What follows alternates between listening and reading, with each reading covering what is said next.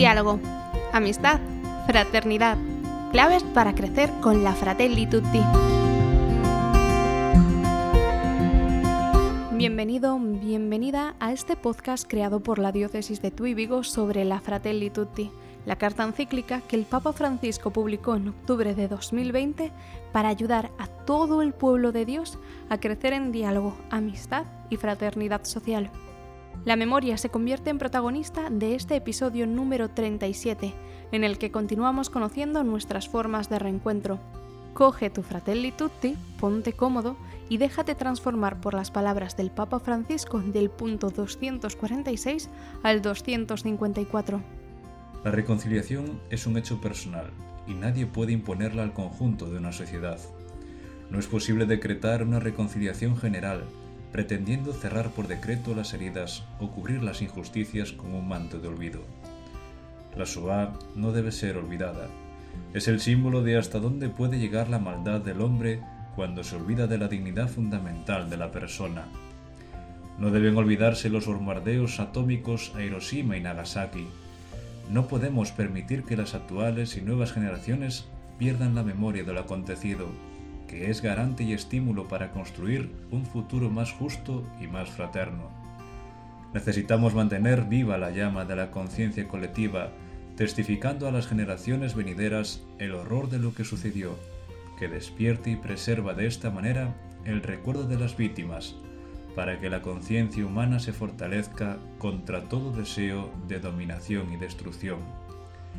El perdón no implica olvido. Cuando hay algo que por ninguna razón debemos permitirnos olvidar, sin embargo, podemos perdonar. Si el perdón es gratuito, entonces puede perdonarse aun a quien se resiste al arrepentimiento y es incapaz de pedir perdón. Los que perdonan de verdad no olvidan, pero renuncian a ser poseídos por esa misma fuerza destructiva que los ha perjudicado. Deciden no seguir inoculando en la sociedad la energía de la venganza, porque la venganza nunca sacia verdaderamente la insatisfacción de las víctimas. La venganza no resuelve nada. Tampoco estamos hablando de impunidad, pero la justicia solo se busca adecuadamente por amor a la justicia misma, por respeto a las víctimas, para prevenir nuevos crímenes.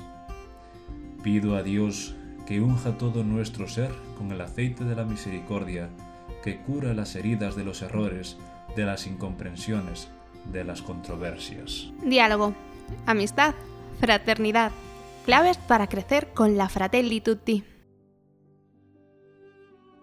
Dos palabras resuenan en estos puntos, memoria y perdón.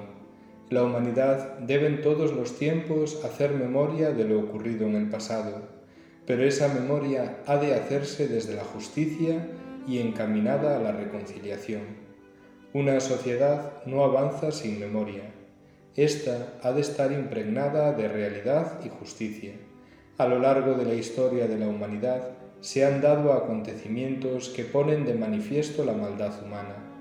La sociedad actual debe tener en cuenta lo ocurrido y caminar hacia una paz social, una lucha individual y colectiva por la reconciliación social. Esto supone caminar hacia una reconciliación sin imposiciones, reconociendo las injusticias cometidas. La otra palabra utilizada por el Papa es el perdón. Entendemos mal el perdón. Es fácil en una conversación escuchar, perdono pero no olvido pero es que para perdonar no hay que olvidar, sino más bien integrar ese sufrimiento del daño causado. Nadie olvida los males cometidos por las guerras, por las ideologías.